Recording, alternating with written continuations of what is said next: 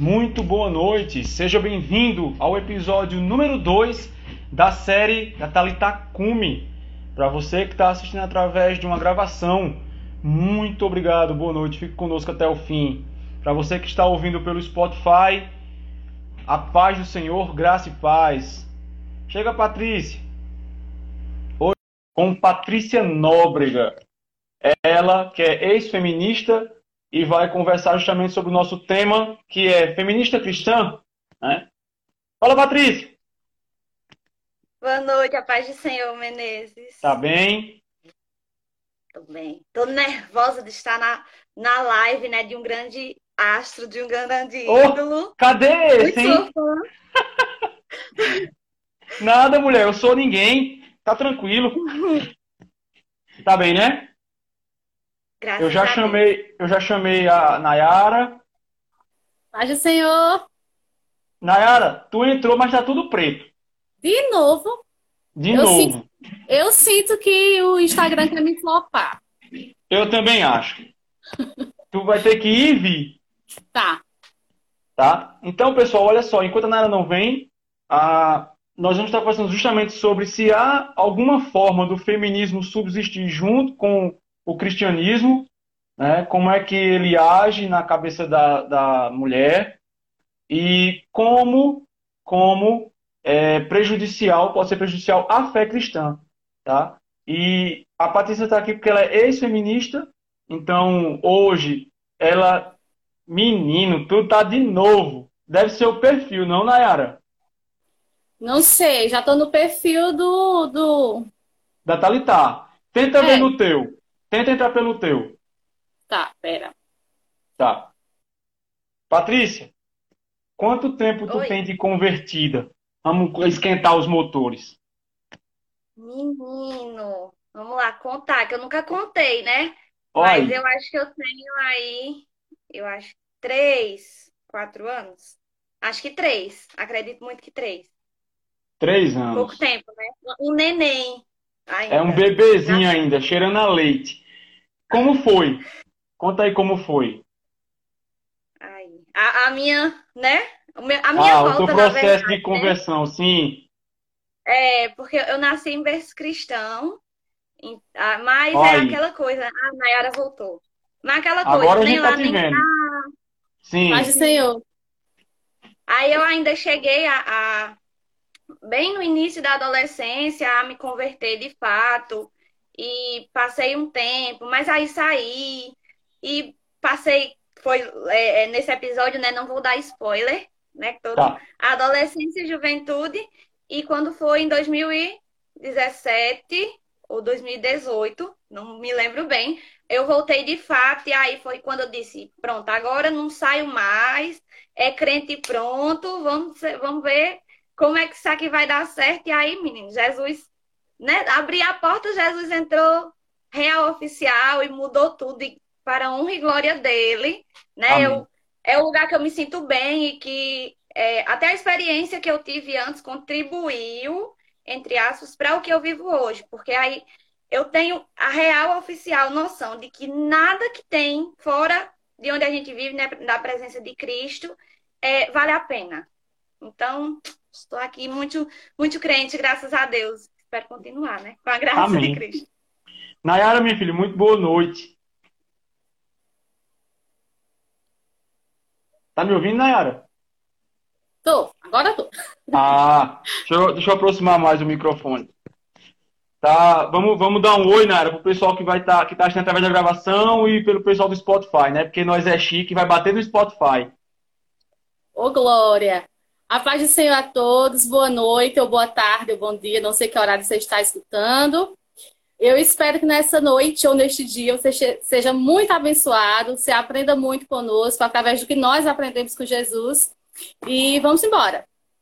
Vamos lá. O tema é bem polêmico porque está muito em voga hoje a questão da, da ideologia de gênero, e a ideologia de gênero também é muito é, movimentada pela pauta feminista.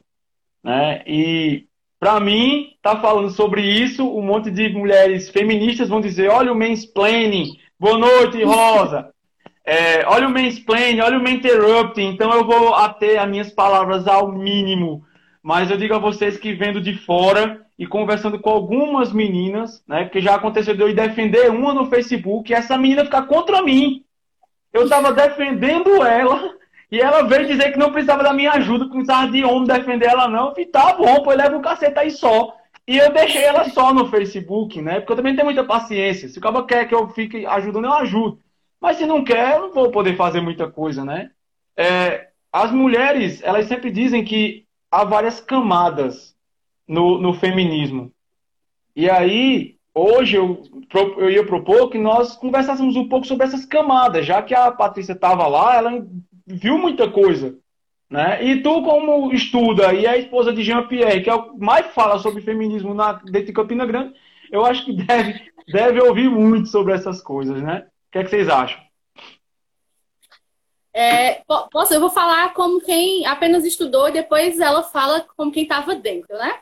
Isso. É, recentemente eu li o livro de Shulamita Firestone. Ela é uma feminista de terceira onda. E ela resume basicamente o feminismo em três nichos o nicho do feminismo conservador, o nicho do feminismo uh, político e o feminismo radical.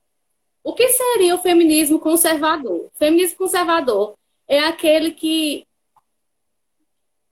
luta, em primeira instância, apenas por direitos civis. Questão de voto, de igualdade salarial e tal. É, o feminismo político é aquele que vê no movimento feminista apenas um braço do esquerdismo, do socialismo e do comunismo. Então, o feminismo político, ele não. Como é que eu posso falar? Ele não vê o feminismo como um fim, e sim como um meio. E o feminismo radical é o feminismo que nós vamos falar mais profundamente hoje. Porém, uh, a própria Shulamita diz o seguinte: independente de que nicho você acha que se encontre, em algum momento você vai desaguar no radicalismo. Por quê? Porque o, radical, o feminismo radical ele visa a revolução sexual. E segundo Shulamit Firestone, não há feminismo sem revolução sexual. Não há como lutar por direito das mulheres, por liberdade das mulheres, sem que haja uma revolução sexual. Então, é basicamente essa diferenciação. Então, quando você escuta alguém falar, ah, mas uh, o meu feminismo é diferente. É, a Ana Campanholo, deputada estadual de Santa Catarina, né, historiadora, inteligentíssima, acho que é a mulher que mais fala bem de feminismo no Brasil, é ela. Ela diz o seguinte, que se cada mulher tem um feminismo, então o feminismo, na verdade, não é nada. Só que o feminismo não é aquilo que a feminista de hoje em dia que não estuda, que, enfim, a, feminismo, a feminista de modinha, como eu gosto de falar, que ela fala, na verdade, o feminismo é aquilo que as matriarcas do feminismo falaram. Então, se você não concorda com algum ponto do feminismo, tem que se decidir o que, é que você quer da vida. Ou você passa a concordar ou você sai de uma vez, porque nesse meio, dentro desse, desse movimento, não tem meio termo, né? Sim. Patrícia, você tu, tu ouviu muita coisa da teoria, agora fala aí um pouco da prática. Eu não consigo ver tu feminista, para falar a verdade, eu só consigo ver tu como crente. Já me acostumei a ver assim. Paz, Bruno, boa noite. Glória a Jesus. Gosto disso. Mas só antes, só um pouquinho, né? Complementando o que o que Nayara falou, eu penso, é, sempre quando eu estou falando de feminismo, me vem algo à cabeça. É, quando a gente vê, a gente tem no Brasil muitas igrejas evangélicas, né? Muitas denominações, é, várias placas e mais placas. A Assembleia de Deus mesmo tem um monte, né? É Madureira, Braz, Nossa Missão. Então, é, o feminismo é da mesma forma. Não adianta falar de vertentes e mais vertentes. Todas as igrejas evangélicas giram em torno de algo, que é o, o sacrifício de Cristo na cruz. Da mesma forma, o feminismo. Independente da vertente, se você dizer, ah, mas no feminismo sou feminista cristã, sou é, é, feminista radical, feminista, o feminismo negro, né, que tem agora, feminismo branco, feminismo social, o, todos os tipos, é, e desconsidera uma parte. Não, porque independente da sua vertente, existe uma coluna vertebral, existe uma semente, um, um caule ali, pensar como uma árvore, né, cheia de galhos, existe um caule que sustenta aquilo. E neste caule estão três pilares, né? A revolução sexual, o aborto e todo esse resto de, de, de é, loucuras que vão saindo, né? Os galhos. Sim. Então, afinal, quando você é, é, defende uma bandeira, defende um, um, galho, uma vertente, você está, sim, defendendo, defendendo aquilo que veio antes. Porque sem o antes, não teria o agora. Sem as raízes lá, as sementes, não teria o que você está vivendo hoje. Então, né, é, já é invalidado aí esse negócio de Ai, eu tô dando spoiler aqui que não tem feminista cristã. Risos. Não, não tem? Não tem. É, não, é porque não é meio complicado. Pelo menos quando você para para analisar que um dos pilares é a revolução sexual e você entende que um, uma cristã ela vai ser casta enquanto ela é solteira, né? Ela vai ser tudo que elas odeiam, recatada e do lar. Ou seja, é, ela, é, ela é projetada para ser contra o que o feminismo vai pregar. Né? Porque enquanto a feminista não vê beleza na beleza da mulher, Cristo mostra a beleza na posição em que a mulher se encontra. E que se ela tivesse na cabeça, como foi dito na, na live passada, poxa, como a mulher fica muito mais bela, né? Eu não, digo, eu não digo na questão estética, eu digo na questão da sua posição diante do reino. Né? Eu até estava falando, a neurocientista que, que eu estava falando semana passada, poxa, a mulher bota os homens no chinelo na questão de inteligência, porque a mulher tem várias pós-graduações em robótica, em neurociência, ou seja, não é a questão do, do, do gênero em si. Mas, pelo que eu vejo, o feminismo tentando buscar uma liberdade, ela acaba por denegrir a mulher, a colocar a mulher numa posição em que a mulher nunca deveria estar. Então não consigo ver uma feminista cristã. Ela pode ter essas rebeldias, que eu, às vezes eu, eu escuto as meninas da igreja, eu faço, é uma rebeldia, isso não é feminismo, isso é rebeldia. Né? Ah, tu apoia o aborto? Não. Então como é que tu é feminista? Tu apoia, por exemplo, que tu pode namorar com outra moça dentro da igreja? Não. Então como é que tu é feminista? Não, porque as mulheres têm que ser igual aos homens. Bem, então você seria uma feminista, no caso do que a Naira disse, uma feminista conservadora, que também é outra coisa completamente. Meu Deus, como é que você pode ser feminista e conservadora ao mesmo tempo? Não tem como, não tem como. É água e óleo, não se misturam. Não, não tem. Não tem como.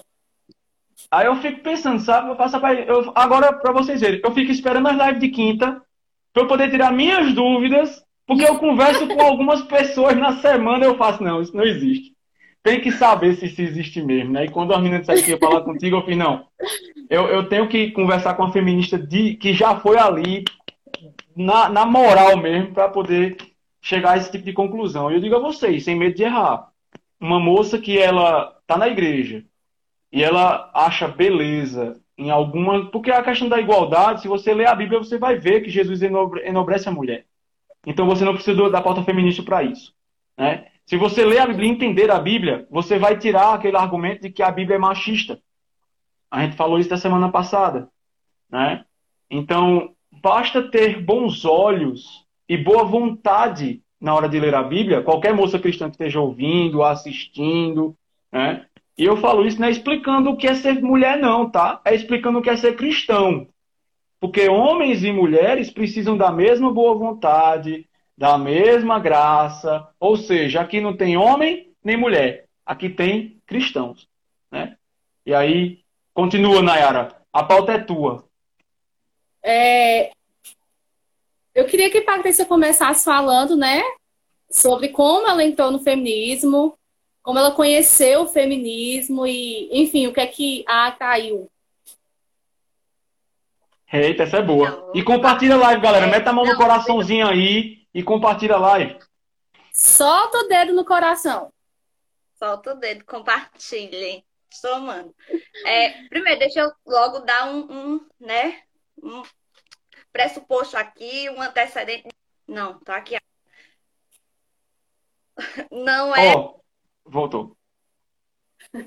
É tipo que ai, é uma vítima aprisionada. Não, eu quis. Eu é, conheci e eu escolhi entrar no movimento, eu escolhi levantar a bandeira. né? Porque às vezes, até falando mesmo, parece que eu estava me ouvindo e pensava que, ai, coitadinha, uma vítima, foi pega, não, não, não. Não, mas vamos lá, eu quis mesmo ruindade do ser humano, não precisava disso. Mas, vou começar lá do comecinho. É, quando eu estava é, no nono ano, né? Eu tinha meus 13 para 14 anos.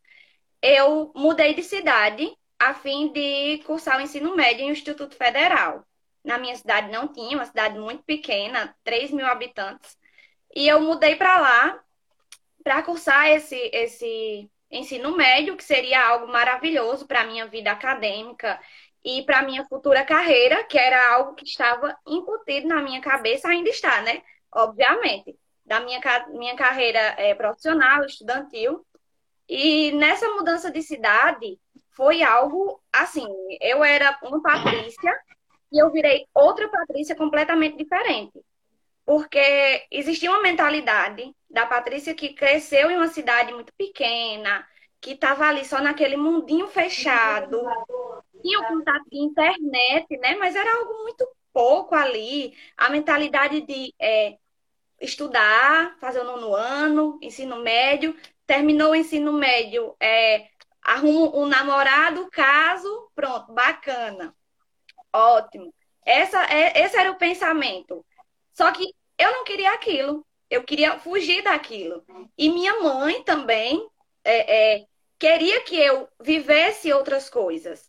Então eu fui e foi quando eu dei de cara assim com vários pensamentos diferentes, ideologias diferentes, e aquilo brilhou meus olhos.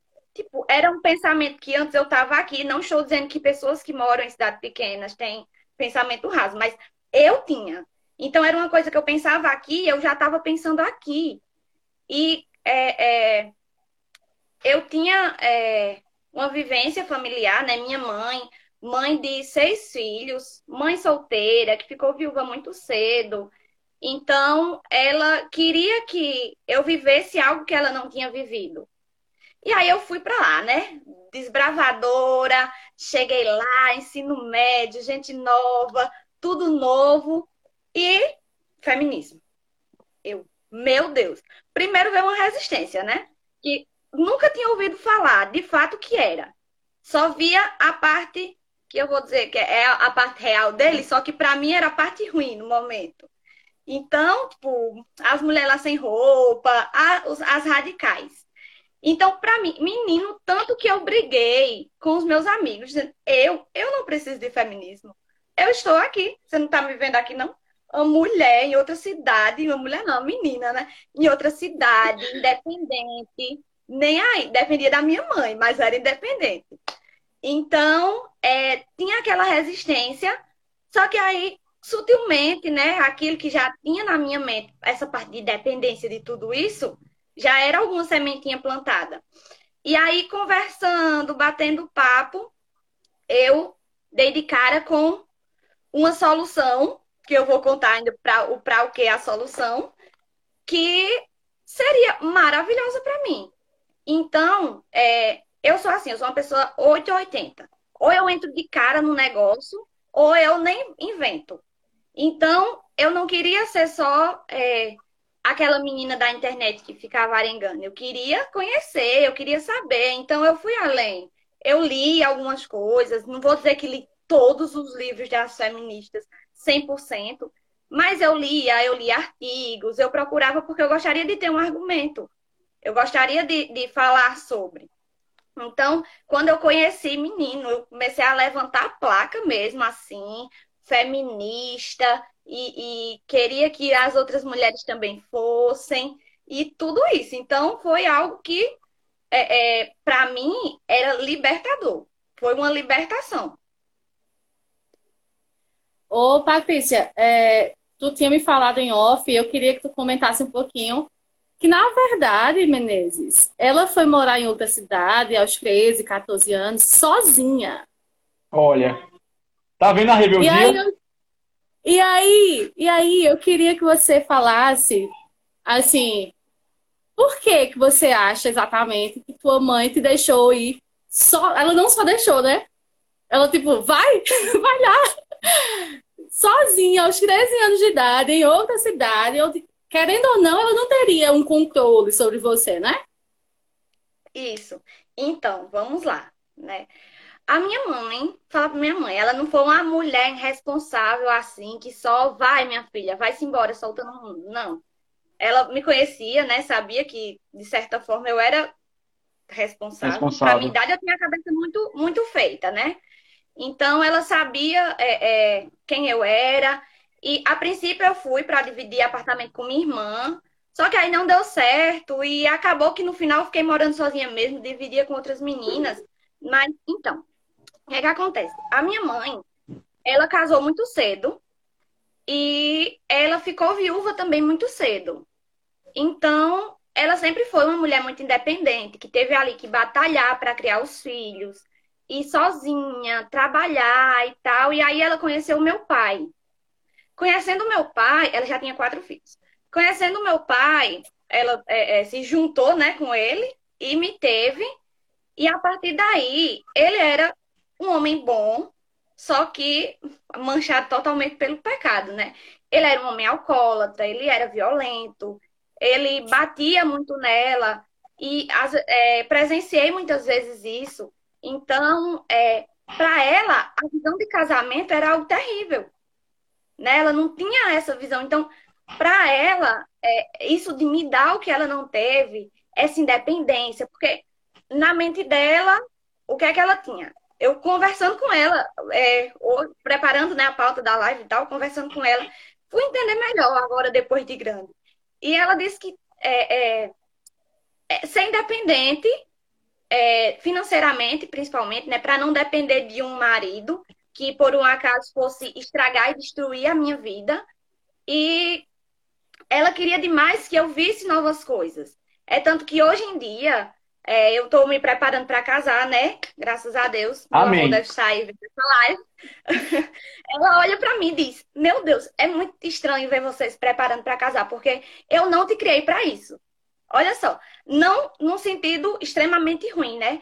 Mas é porque é sentido. O, o meu pensamento, tudo que estava incutido na minha mente, era terminar o ensino médio e faculdade e mestrado, doutorado, de uma carreira não que isso não esteja mais, mas que assim, casamento não era uma prioridade, nunca havia pensado nisso.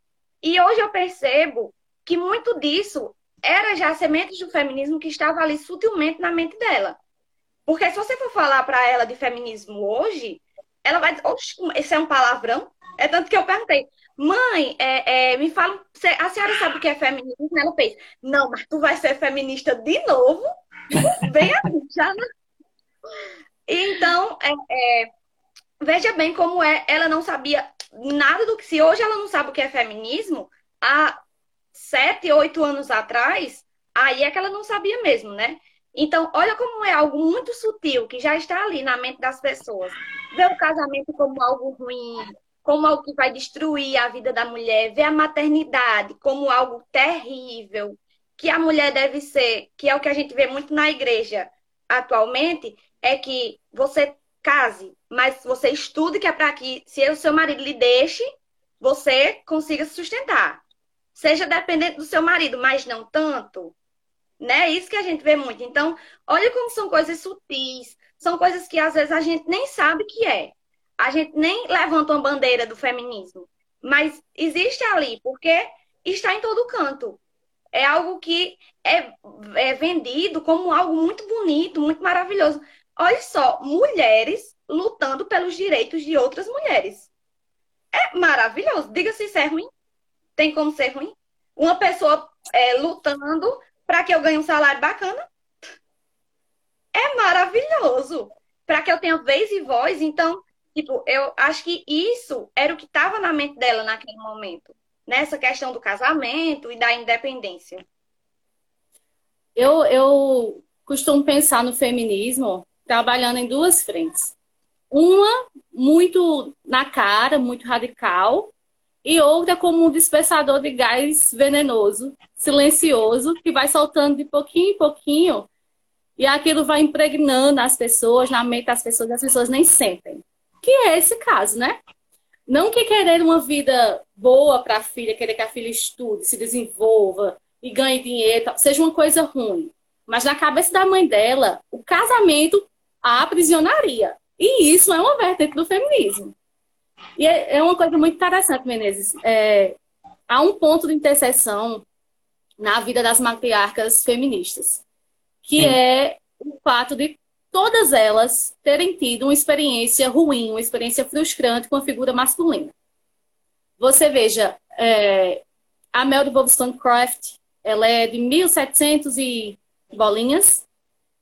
Ela escreveu o primeiro livro dela, o livro que marcou ela como uma feminista, né? Como a primeira, uma das primeiras feministas a escreverem, em 1792, em resposta à Constituição Francesa. E ela, naquela época, ela já tinha essa visão de que o casamento era uma coisa que aprisionava, que tornava as mulheres débeis, inúteis, infantiloides. E a, o livro retrata, não diz o porquê, mas o livro retrata que o pai dela era um déspota. E em algum momento da vida dela, ela teve que ajudar a irmã a fugir de um marido espancador. Ou seja, sempre tem uma questão de violência, de abuso, enfim. Mas todas elas tiveram algo do tipo. Então elas começam a ver o homem, o homem, como um inimigo em comum. Sim. É alguém que precisa ser destruído, ao mesmo tempo que a gente deseja ter isso ou ser aquilo que ele tem ou é. E é interessante que essa guerra dos sexos acontece desde sempre, né? Desde lá do Éden. Olha só, quando Deus estabeleceu os papéis para homem e para mulher, Deus estabelece Adão como liderança. Por isso que eu brinquei semana passada que Deus fez um estágio com Adão no Éden. Porque a Bíblia diz que Deus colocou Adão no Éden para guardar o Éden. Mas guardar de quê? Quem era outro ser humano que poderia invadir o Éden para Adão precisar guardar? Não era. Adão precisava proteger Eva, certo? Eu acredito que a liderança que Deus estabelece, Menezes, ela é formada por condução, proteção e provisão. Dentro da condução tem a instrução. Então Adão já começa falhando aqui. Sim. Porque se você observa o texto, Eva não sabia exatamente o que foi que Deus falou, certo? Então ele falha no seu papel e Eva falha no seu papel de clarear as boas ideias, as boas decisões a Adão. Então, a partir daquele momento, você veja que mesmo antes de Deus falar com Eva, quando ele pergunta a Adão, Adão, o que, que aconteceu? Aí Adão disse, foi a mulher que me deste por auxiliadora. Ela me deu o fruto e eu comi. Ou seja, ele não está só contando o que aconteceu, porque de fato aconteceu. Ele está tá pondo em xeque a capacidade de auxiliar de Eva. Então, o pecado é uma coisa interessante. Vou pegar minha canetinha aqui. O pecado tá é uma coisa interessante. Deus fez homem e mulher em patamar igual, papéis diferentes, mas em patamar igual.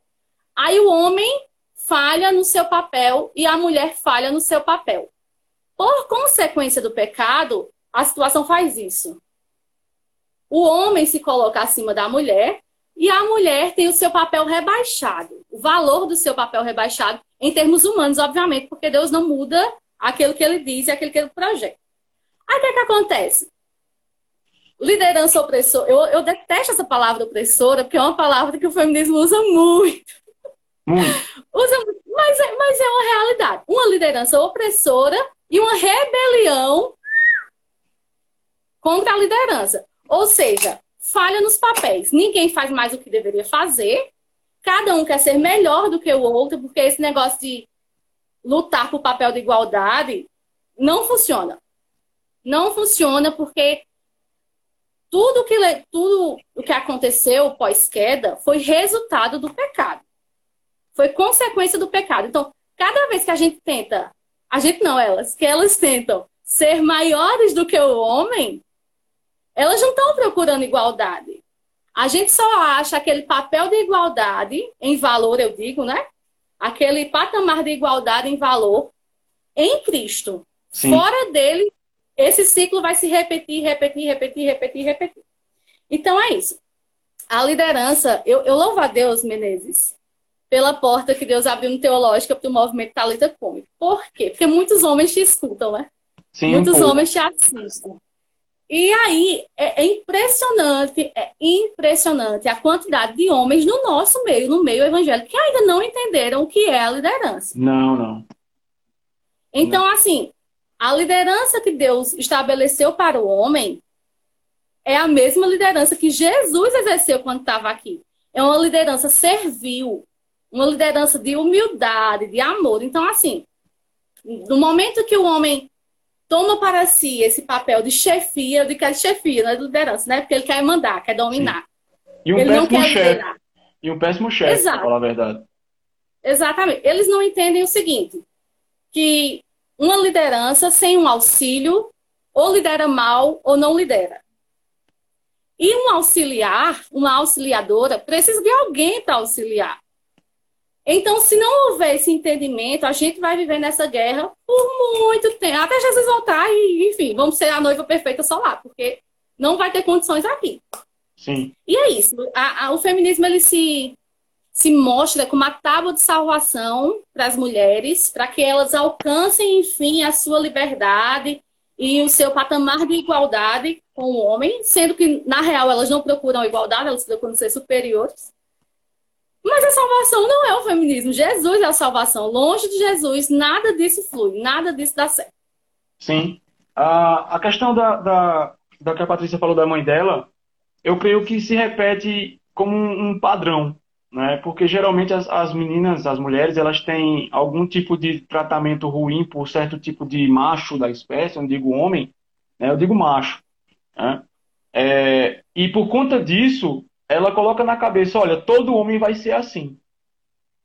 Exato. Todo homem será assim. Né? Então, na cabeça da tua mãe, por exemplo, quando ela diz eu não te criei para isso, é porque na cabeça dela o Gustavo vai ser como teu pai. Porque ela não teve uma experiência de um homem cristão ela teve a experiência de um homem no pecado. E um homem no pecado fará isso mesmo.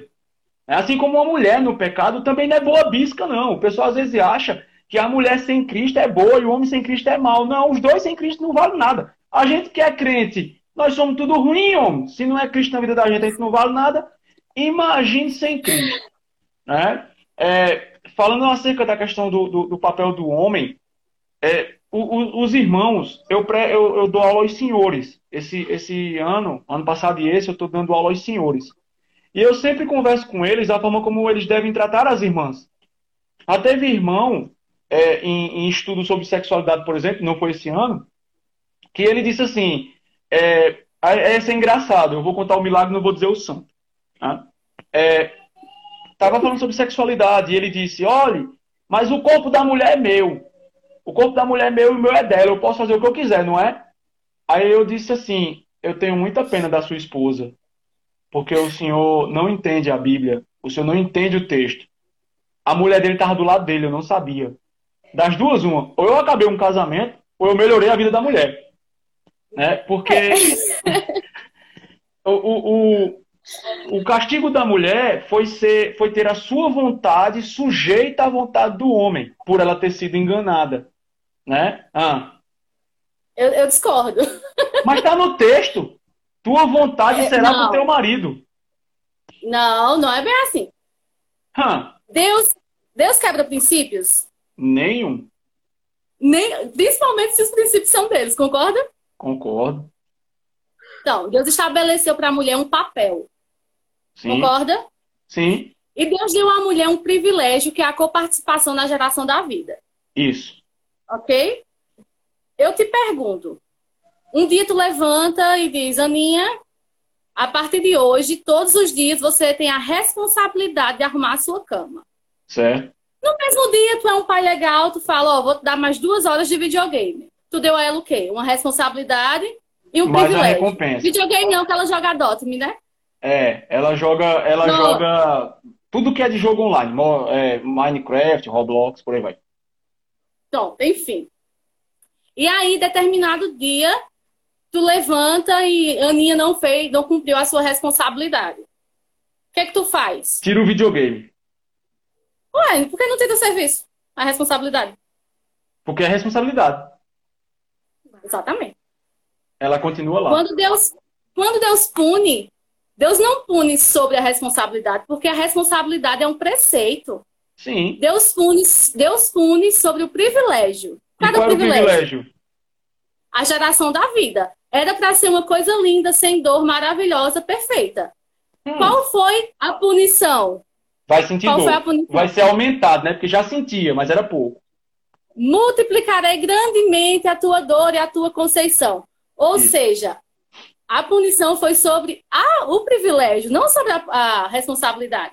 Não faz sentido Deus tirar a responsabilidade ou diminuir o valor da responsabilidade. O que Deus diz no texto é: a partir de agora vai ficar mais difícil você cumprir a sua responsabilidade por consequência do seu pecado. É que nem um mentiroso. Uma pessoa mente pra tu. Aí tu descobre. A partir dali, nunca mais tu tem tu dá credibilidade Confiança. àquela pessoa disser. Uhum. É basicamente isso que acontece. A gente foi. Eu não quero aqui parecer prepotente, tá? Pelo amor de Jesus Cristo. Vou... Mas a gente foi eu ensinado... vou chamar Jean. Ah, ele já me ouviu. ele já ouviu e concordou, diga-se de passagem. Olha. É, a, a, gente foi ensinado de uma maneira. Uh, eu não vou dizer que foi proposital. Talvez o texto, algumas palavras no texto são de difícil transliteração, né?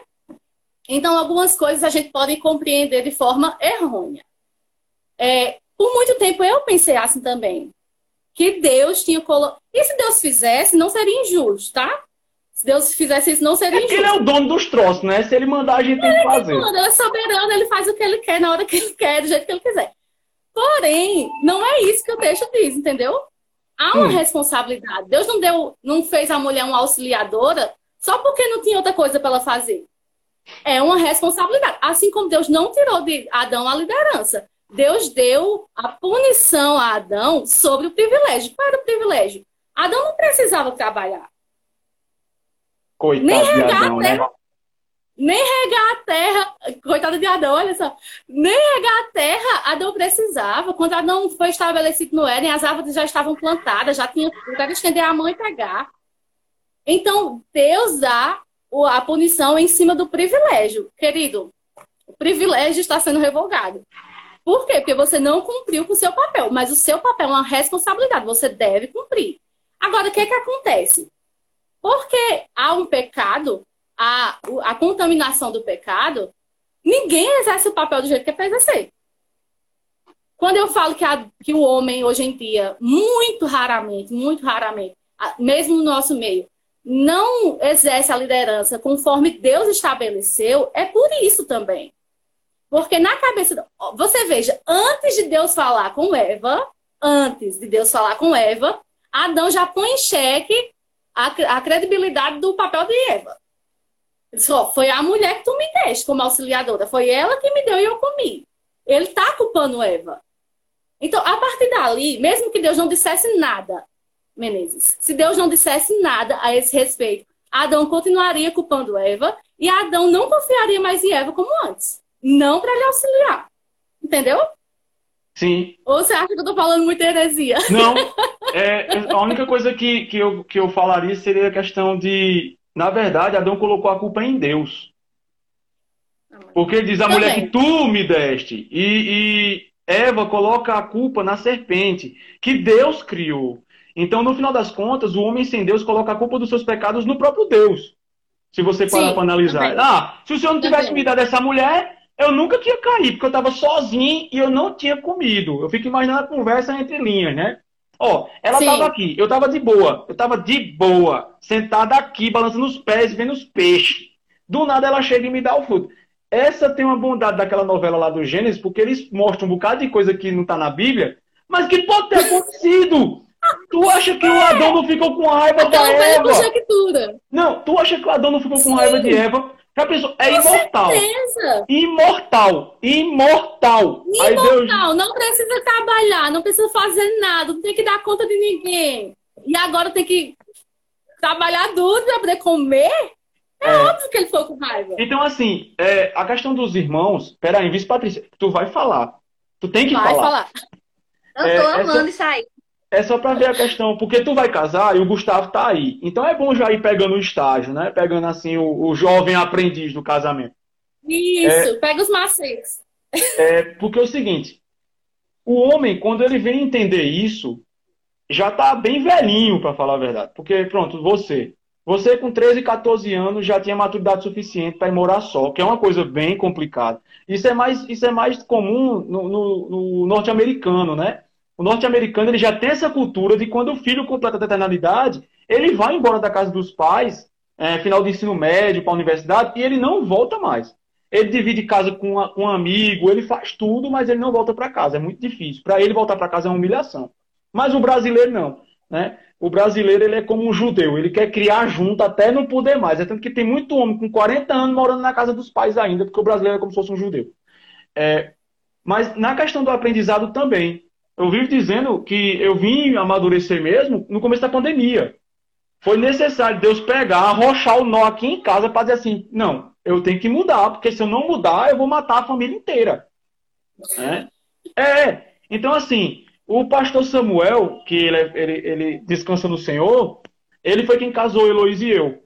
E ele abriu o sermão para Heloísa dizendo assim: ser submissa, que coisa difícil, né? A Heloísa, aham, ela nem pensou, aham.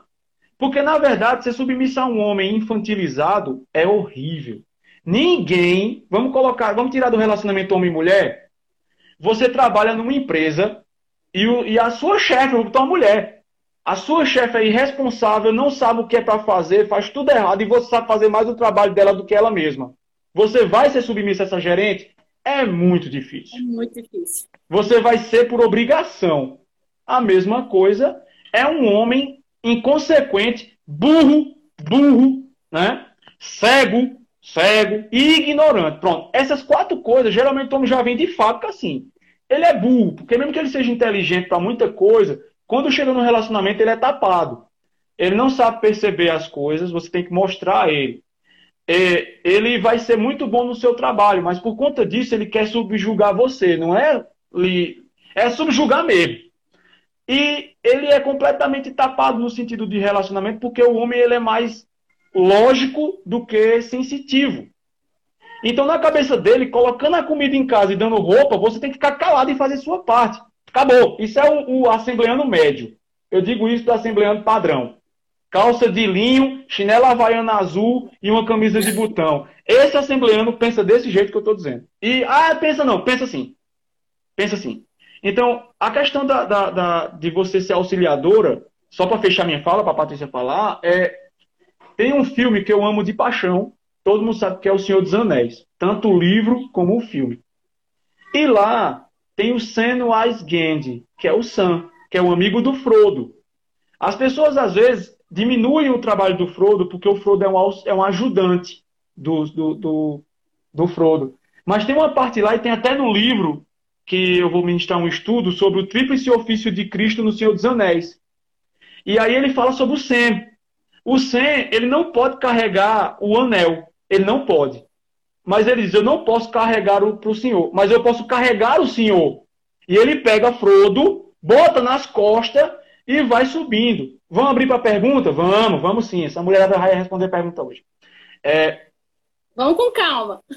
há uma beleza na servidão que o cristão não aprendeu ainda. Por ele não ter aprendido, ele não vai ser um bom cristão no sentido prático da coisa é muito belo você ser um servo. Por exemplo, é, Davi e Jonatas, ao contrário do que o movimento LGBT prega, de que Jonatas e Davi eram um casal homoafetivo, existia ali um relacionamento de suzerania e vassalagem. Para você que nunca assistiu uma aula de história, o suzerano e o vassalo é o dono da terra e aquele que trabalha para o dono da terra. Ele tem benefícios da terra e ele serve aquele suzerano lá. Tá? Então, o Davi e o Jonatas era a mesma coisa. O Jonatas era o suzerano e o Davi era o vassalo. Só que Davi já era ungido, então Davi seria o suzerano por direito, né? Mas só que Davi, ele se prostra, ele se deixa ser o vassalo. E aí ele pega, quando tem a parte lá que diz que ele dá um beijo no Davi, que os, o, o pessoal dos LGBT e os cristãos progressivos dizem que aquilo foi um beijo mesmo. Não, aquilo foi justamente um selo Selo que eu digo é na testa, não é um selinho, é um selo. De que o Jonathan considerava o Davi. Ele considerava o Davi. Ou seja, olha a beleza de ser servo. Né? Olha a beleza da servidão. Então, O homem que não aprende que, pronto, Heloísa precisa de mim para muita coisa. Em que sentido? É, é eu vou botar ela para pegar um peso? Não, não vou.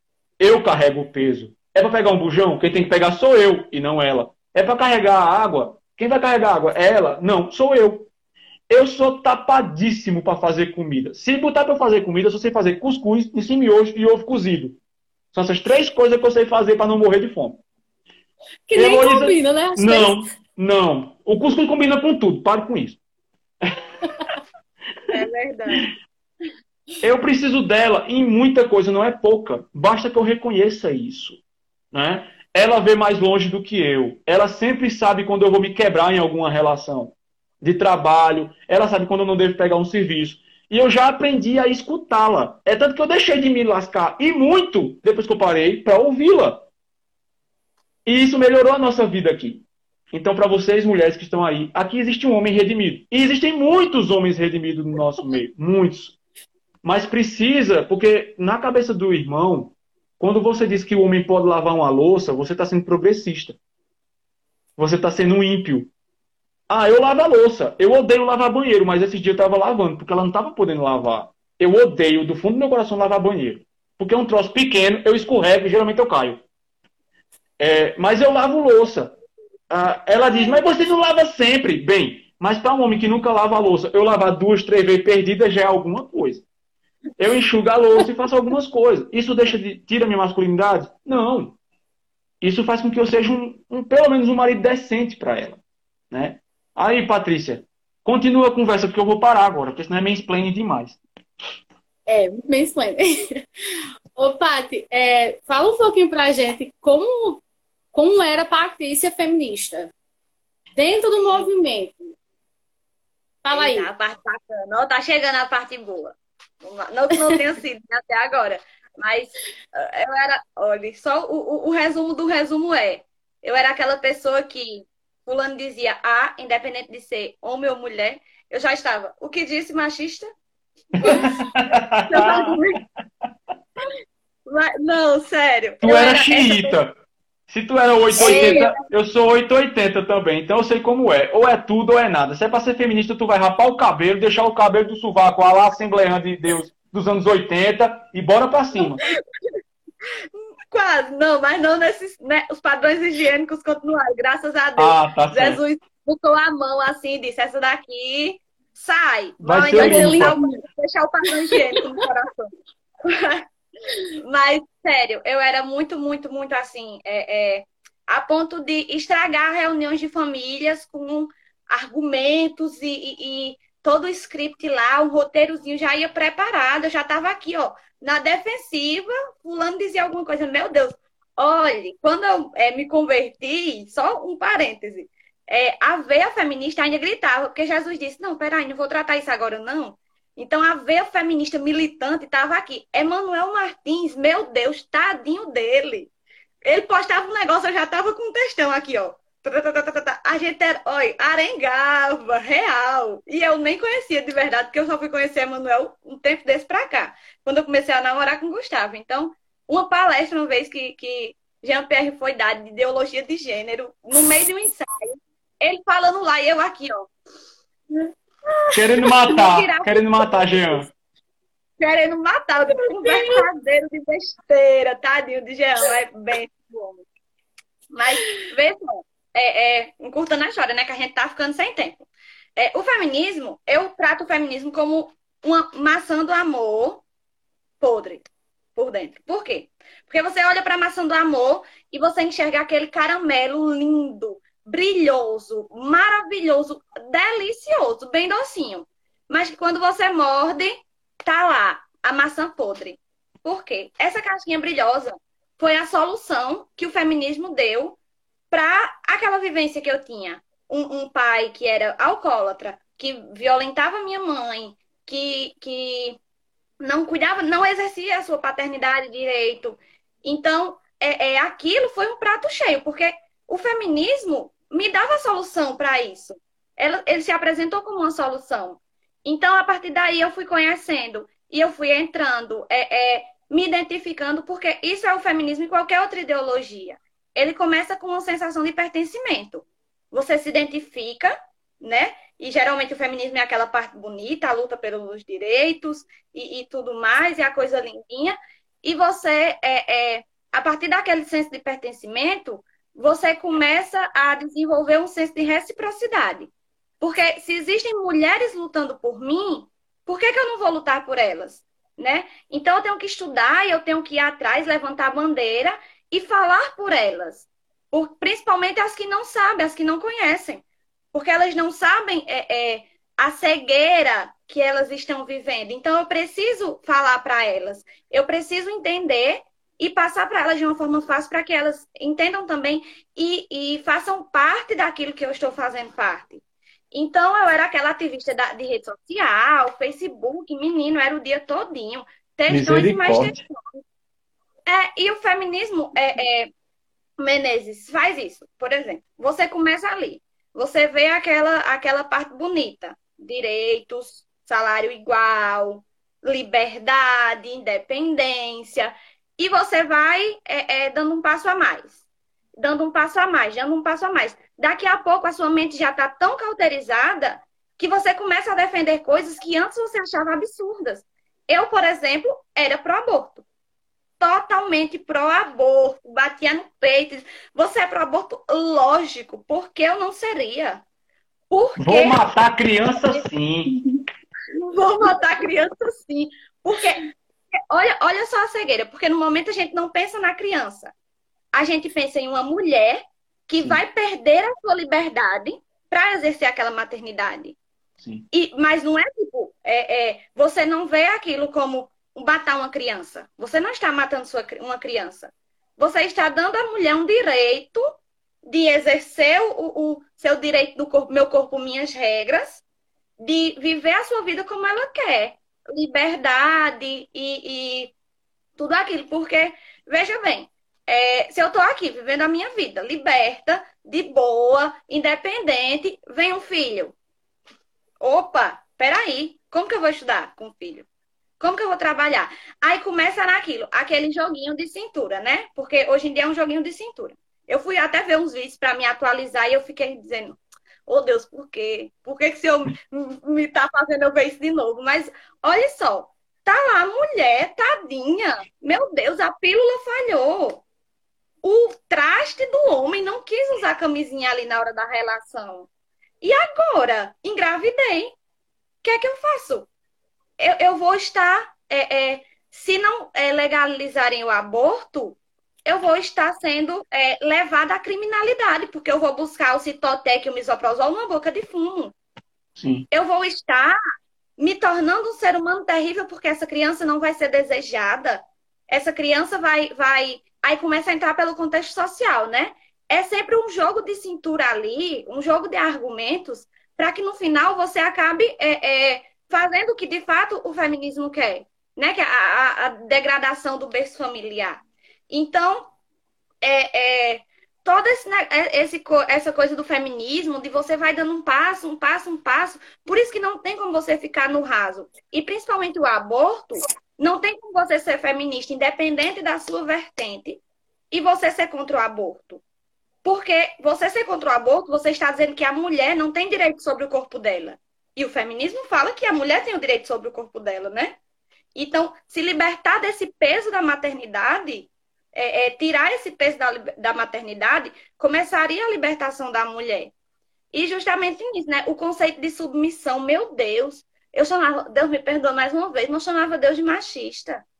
De, de é, é, todo esse conceito de missão, mal interpretado, né? Porque eu não, não, era crente, mas nunca. Eu já tinha sido crente, mas eu nunca tinha lido de fato a Bíblia, estudado. Então, é, o que eu ouvia delas, o que eu lia, eu simplesmente absorvia. E quando você absorve, você tem esse olhar, você tem aquilo dentro de você, você começa a ver com outra ótica, né? A cosmovisão. Então, é, é, se eu estava ali com, com toda aquele, aquela bagagem do feminismo, todos aqueles argumentos na minha mente, quando eu ia ver algum versículo sobre Deus e as mulheres, eu começava a ver aquilo ali de forma machista. Porque eu já vinha antes com a premissa de que Deus era isso. Então, e já spoiler, né? Spoiler, spoiler do spoiler. Não existe a feminista cristã porque as feministas, as primeiras, elas não eram cristãs. Simone de Beauvoir, por exemplo, era totalmente anticristianismo. Ela dizia assim, na cara, ela não poupava as palavras para dizer que, que é, Deus era machista, que a Bíblia era, era opressora, que o casamento oprimia as mulheres, era um, um símbolo de repressão, sendo que é, a Margaret Sanger, por exemplo, da, lá da segunda onda, né, ela não hesitou em casar para é, conseguir ter vez e voz. Então, ela é totalmente contraditória, né? Que enquanto ela dizia que o casamento aprisionava, o casamento, na verdade, estava protegendo ela. A Simone de Beauvoir então, não era casada? Ela tinha Simone... uma amante, ela tinha uma, uma relação cebosa, né, Nara?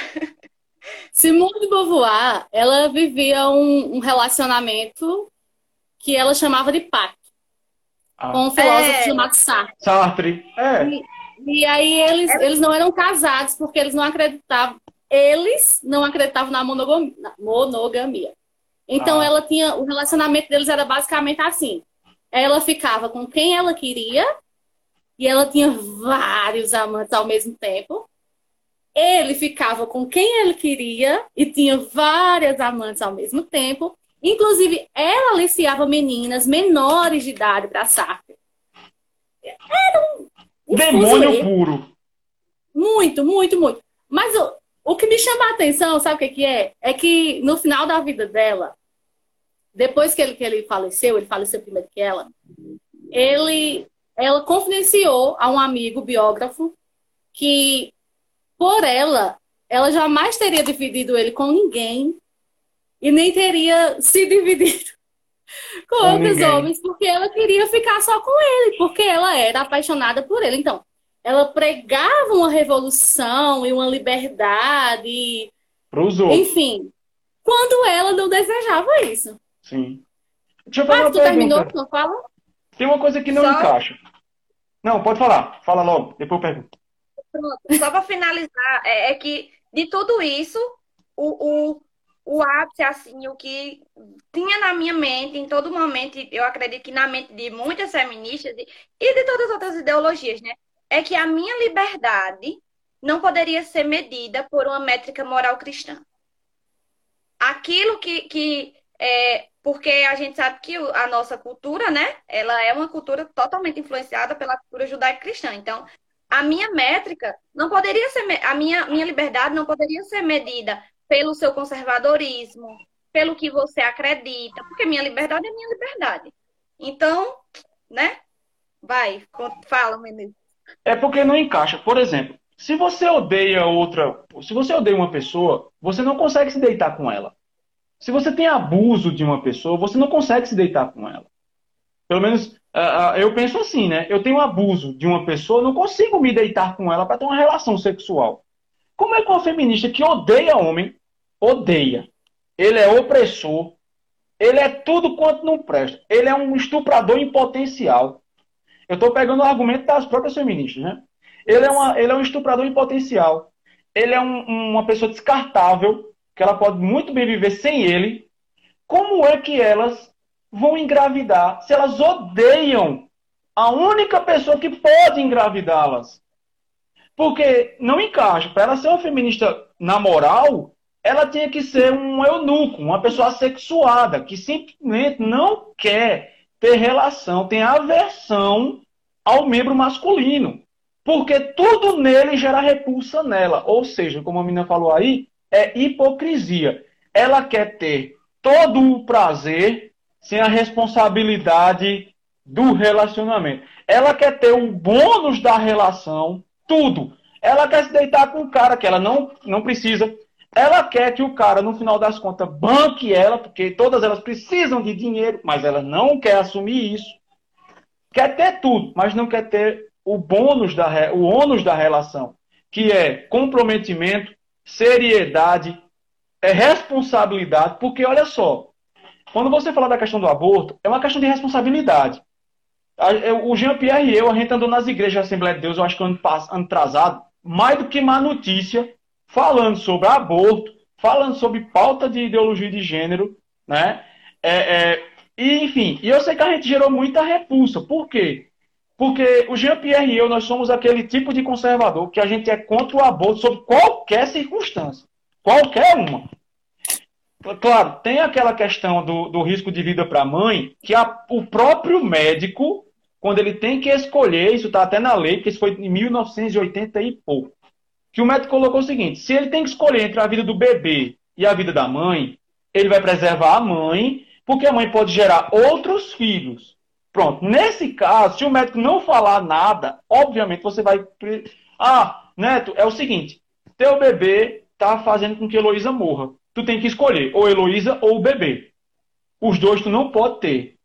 É dura a escolha. O, o, o progressismo, ele dá respostas simples para questões complexas. Essa é a beleza. Essa é a maçãzinha, Patrícia, que você falou. Ah, teve um bebê e agora? Aborta. É simples demais, meu amigo. Ah, eu fiz ali uma relação com 50 homens diferentes. Eu não sei quem é o pai. Vai no baile funk. 50 homens passa, passa o rodo. Foi quem o pai? Não sei. O menino nasce com a cor de cada pessoa. O menino nasce parecendo um dálmata. Não quero saber. Vou botar para fora. É, vamos, mas nesse caso, eu ainda digo que, mesmo doendo do coração, é lógico que você vai escolher a mãe ao bebê. Mas estupro, base, é baseado no estupro? Não, porque o menino, o bebê, não tem nada a ver com o que aconteceu. É triste? É. É duro? É. Mas se eu aprendi alguma coisa, é que em questões complicadas você tem que extrair o emocional e ficar com o racional. O bebê pode nascer, o trauma para a mãe vai ser muito pior se ela fizer um aborto, né? Vocês sabem muito mais disso do que eu. Vai ficar na mente dela por vários anos, isso até morrer, se for o caso. O bebê pode nascer e ser dado à adoção. Tem várias mulheres que são estéreis, vários homens que são estéreis. Eles não conseguem ter filhos. Então, Jean-Pierre e eu, pelo menos eu creio que a gente concorda nisso, que é melhor você dar para adoção do que você abortar. E a gente falou isso né? E muita menina fazia assim, sim, mas e se for um estupro? Se for sua filha? Porque geralmente quando a gente vai conversar na internet é assim. E se sua filha fosse estuprada? Bem, se minha filha fosse estuprada, primeiro, o estuprador ele tinha que correr para o inferno muito profundo para eu não pegá-lo. Porque se eu achasse ele, não ia ter justiça divina, ia ter a minha justiça. Mas se ele escapasse né, disso, é, Aninha ia ter a gestação, ia ter o bebê. Eu ainda ia duvidar se a gente não ia ficar com a criança. A gente cria até vira-lata, menino, que, que vem no meio da rua. Imagina um bebê. Imagina um bebê que tem um valor. Esse bebê pode se converter. Esse bebê pode aceitar a Cristo. Esse bebê pode ser salvo. Então, a gente pensa assim. Aí, ah, mas é porque tu não levou o tiro. Bem, eu penso assim. Se a circunstância vai mudar diante da, da, da, do que acontece, bem, aí são outros 500, mas até aqui. Então, é esse tipo de coisa que eu não consigo entender nas feministas. Elas odeiam o gênero oposto, mas querem ser o gênero oposto, e quando não querem ser o gênero oposto, elas usam do gênero oposto. Ou seja, é hipocrisia, do começo ao fim. Né? É como um homem que ele se afirma gay, olha, eu sou gay. Mas eu vou dormir com uma mulher para né, para fazer. Não, meu irmão, ou você é gay ou você não é. Simples. Não tem meio termo. Né? Vamos abrir para as perguntas? Mas já! Olha, a gente teve um benefício do Instagram, que o Instagram não cortou a nossa live. Nós estamos a uma hora e três. A Agnes perguntou o seguinte: a Agnes Duran é, Durães é, é psicóloga e ela faz parte da Unforol, que é nossa parceira aí das segundas-feiras, das lives da segunda. Ela perguntou o seguinte, e aí vai para vocês duas, que eu não sei nem para onde vai. Existe algum ponto do feminismo que alguém pode concordar, não vou dizer nem cristão, alguém, que aí amplia a resposta. Quem começa? Deixa, deixa eu. eu é, já, já, a gente já vai naquela terceira pergunta, né? Que eu já ia responder. Que é. responde bem isso aí. Porque, assim, é, a pergunta era, eu vou dizer logo de Natália, né? Que era hoje, conhecendo a palavra, se pelo menos um pressuposto feminista que é totalmente contraditório. Veja bem, é, Agnes. É, foi tudo que a gente disse, né? É, não existe o feminismo atual sem as raízes, sem as sementes que foram plantadas. Então, tendo em vista que o, o feminismo, as raízes do feminismo é a revolução sexual, o aborto e a degradação do berço familiar, é impossível que um cristão possa apoiar algo que venha é, é, do feminismo. Ah, beleza, tem lá as pautas de, de é, dos direitos e tal, mas isso é exatamente do feminismo? Isso é uma bandeira de fato feminista? Porque o sufrágio, pelo menos, é, é o, o, o voto, a gente tem como a gente vê muito, né, como uma luta feminista e tal, sendo que não foi algo totalmente, não foi alguma da bandeira feminista. Foram é, é, conquistas que foram conquistadas ao longo do tempo. Então, né? Assim como antes não votava negro, não votava pobre, não votava mulher também. Então é algo que foi, é, é, sobre processos, né? É tanto que, menino, eu lendo, uma das primeiras, a primeira mulher que votou no Brasil, ela é daqui do Rio Grande do Norte, Denise Floresta. E ela mesma, quando era viva, né, ela batia no peito e dizia que não foi ela que tinha conseguido. Foram, foi o marido dela que conseguiu, porque ele era vereador, e então ele, ele foi atrás disso para ela. Então, por Sim. ela, ela nem votava. Mas isso foi pego como uma conquista feminista. A, as mulheres votaram. Né? Então, vê só, é, da questão do aborto. Quando Mar Margaret Sanger, lá na segunda onda do feminismo, ela é um dos maiores nomes, né? É, ela fala sobre controle de natalidade, por exemplo, 1921. Ela fala mais sobre eugenia é, é, do que de direitos das mulheres, propriamente dito. Olha, ela está falando, viu? Não sou eu, não. Eu escrevi aqui bem bonitinho para eu ler e não sei que está mudando as falas. Não. Ela escreveu a seguinte fala: olha que absurdo. A eugenia é sugerida pelas mais diversas mentes como o caminho mais adequado e definitivo para a solução de problemas raciais, políticos e sociais. O problema mais urgente é como limitar e desencorajar o excesso de fertilidade daquele que é mental e fisicamente deficiente. Olha o absurdo. Ela não falava ali sobre a, a mulher ter o direito de, de abortar. Claro que ela levava, né, ela aproveitava a bandeira feminista para falar isso. Mas, na verdade, ela estava ali por uma raça limpa. Por algo... É só pegar essa fala e colocar na boca de Hitler. De Você Hitler. vai achar. Acabou. Não estou defendendo Hitler, pelo amor de Deus. Mas é só pensar. Pense com outros olhos, né? Então, nisso, ó, com essa fala dela, ela abre uma clínica de aborto, que aí é, depois ela é presa, porque essa, essa clínica de aborto não era proibido. Então, quando essa clínica de aborto fecha e ela é presa, lá vem a comoção, né? Meu Deus, ela queria algo direito das mulheres. Ela queria algo que fosse muito bom para a gente.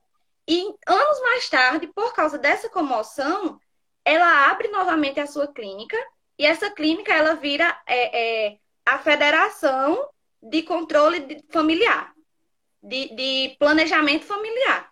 Então, veja bem, inclusive ela foi uma das que, que foram as primeiras nessa clínica a receitar pílulas anticoncepcionais, espermicidas e, e preservativos, né?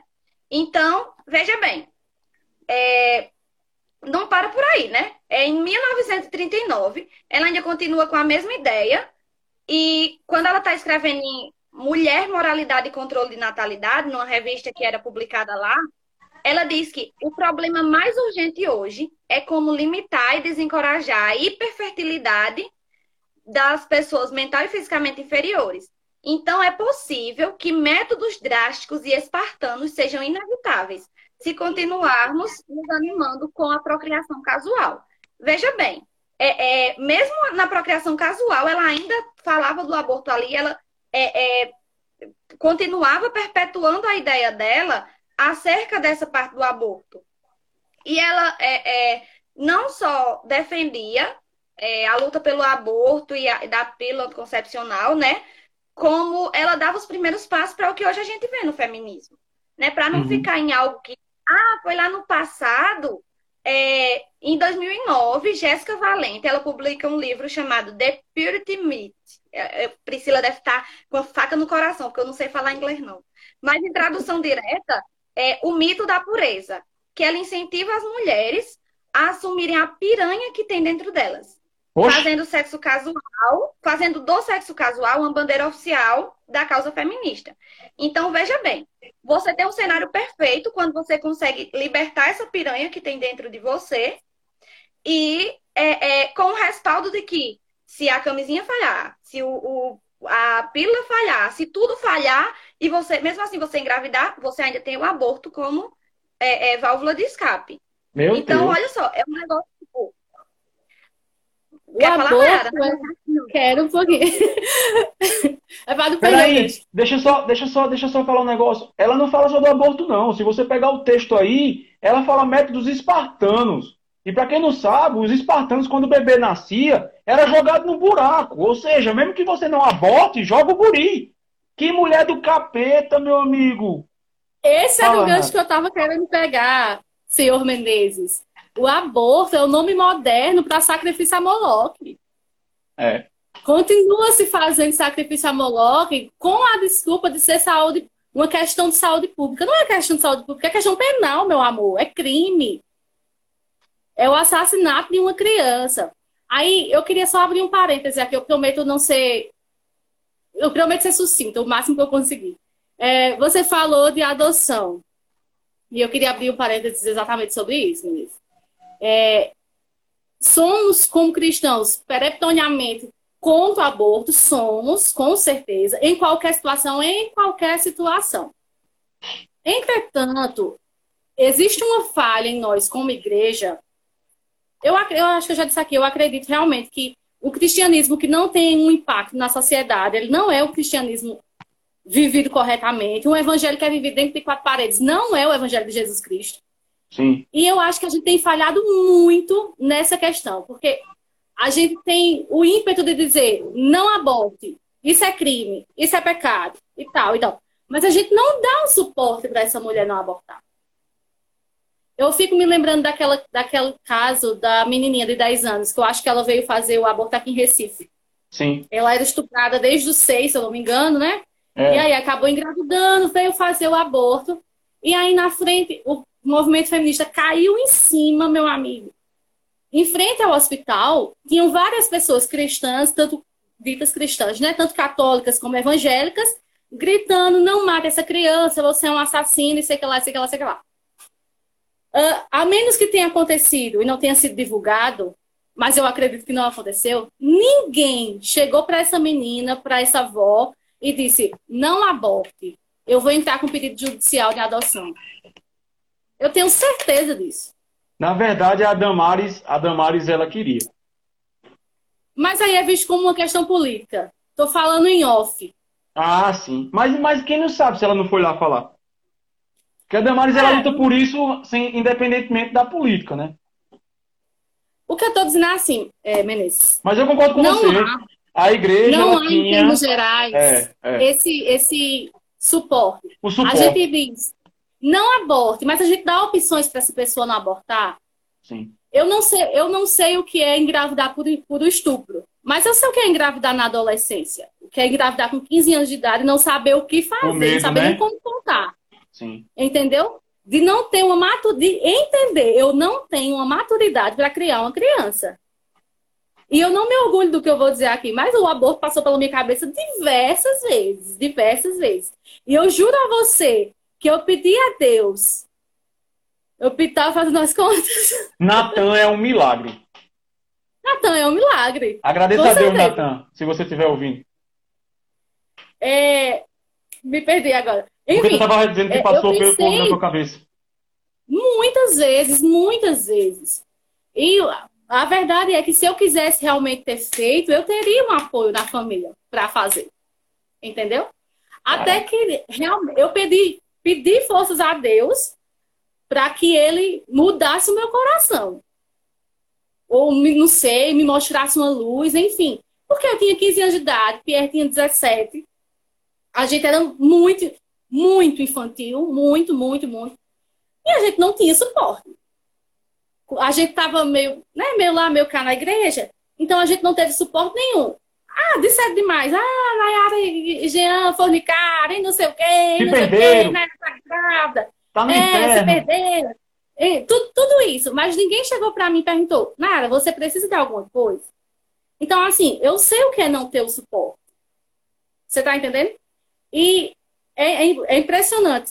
Pelos números, pelos números, e diante de um quadro que a gente tem 85% de um país se dizendo cristão, orfanatos no Brasil eram para ser mausoléus. Eram para ser vazios. Sim. E a igreja falha nisso. É, falha em muita falha coisa, né, Nayara? Mas falha em muita coisa. Não, não, não é à Sim. toa que um do, dos, dos pontos que a gente quer trazer pela teológica é o albergue para que os moradores de rua tenham onde dormir, comer e passar amanhã. Porque se a igreja não consegue chegar nesse ponto, nós, como membros da igreja, temos que fazer isso. Eu concordo com você plenamente. Se você tem uma ideia, né, se você tem uma ideia e você tem isso como princípio, a igreja é o seguinte: olha, tem o centro da mulher, da Assembleia de Deus. Vou falar como assembleano, certo? Só tem assembleano aqui. Então, é, até a gente vai responder a pergunta da Glauciane, que também é da, da, da, da Assembleia. Então, olha só. É, a Assembleia de Deus tinha que ter, ela é uma das maiores igrejas daqui um centro para mulheres em risco, com psicólogo, assistente social, com auxílio maternidade e tudo isso. Ah, né, tá falando isso quando for amanhã chegando no pastor presidente. É para chegar mesmo nele. É para chegar na CGADB, em todas essas coisas. Porque se a igreja ela só pensa em multiplicar seus tempos para empurrar mais gente, tá errado. Tem que ter mais gente, obviamente. Mas se não tiver um canto para auxiliar as irmãs, os próprios pastores, coitado, que não tem psicólogo para ajudar esses homens, homens tudo estressado, tudo perturbado do juízo, tendo que se fazer das tripas coração para poder cuidar de uma denominação. Né? Ah, isso é pauta progressista. Não, é justamente por a gente não falar isso que a esquerda pega essa, essa pauta e toma como se fosse dela. Quando na verdade é uma pauta cristã. Ajudar o próximo. Ajudar o próximo. Nisso eu concordo com você plenamente, Nara. Plenamente, plenamente mesmo. Olha a pergunta da Glauciane aí. Quer começar, Nayara? Como é que vocês lidam com a ideia de que a mulher não tem lugar de fala e não podem ser líder na igreja? Essa é bem, essa pergunta é bem feminista. Não essa, que você seja, Glauciane, mas a pergunta é. é então, eu, eu, vejo assim. Essa, essa pergunta gira em torno das falas de Paulo, né? Isso. Paulo, coitado, é tido como o pior machista que já, já passou Misógino. pelo da terra misógino, horroroso.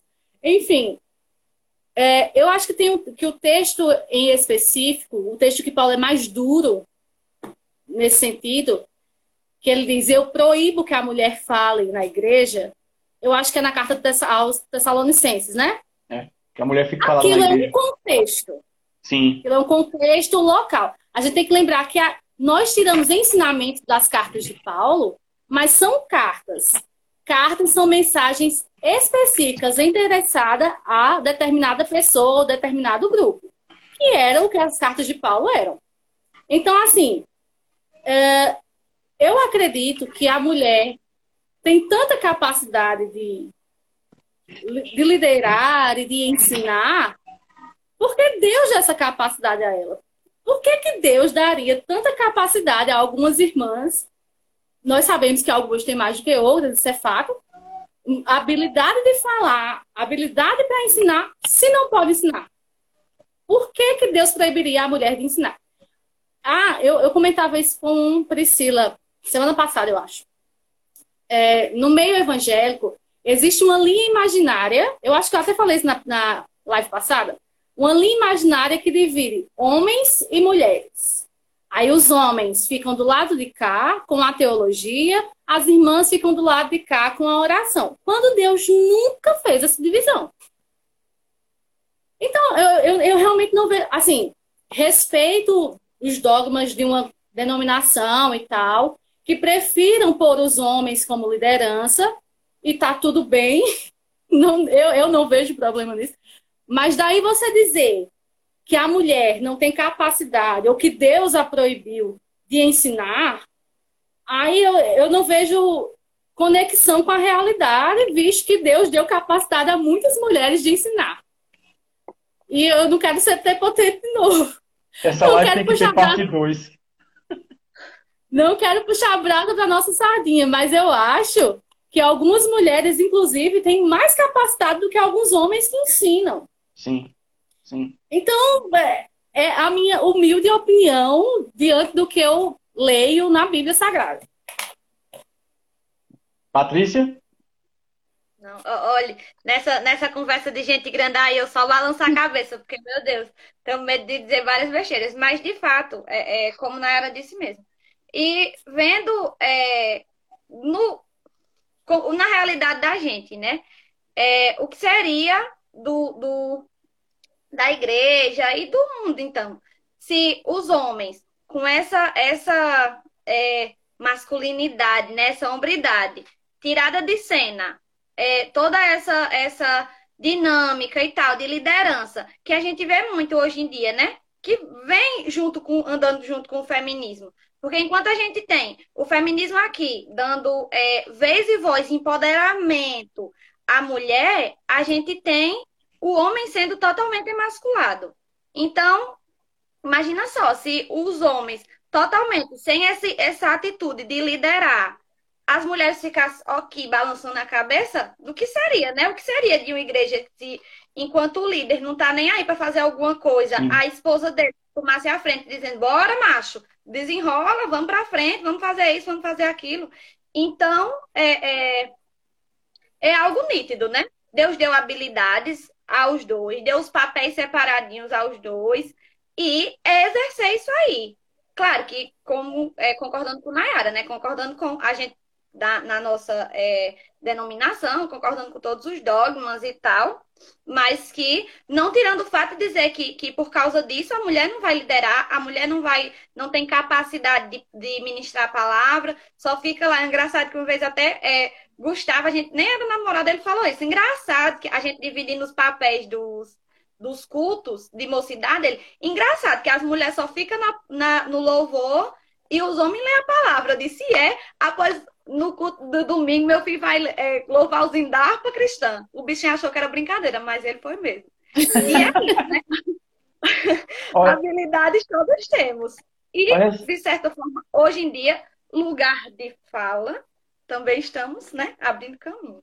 Sim. E nosso só. lugar de fala, nosso lugar de fala é o cristianismo. Sim. Bom, isso. É, é cristão, amado, fala. Abre a Olha boca só. que Deus te usa.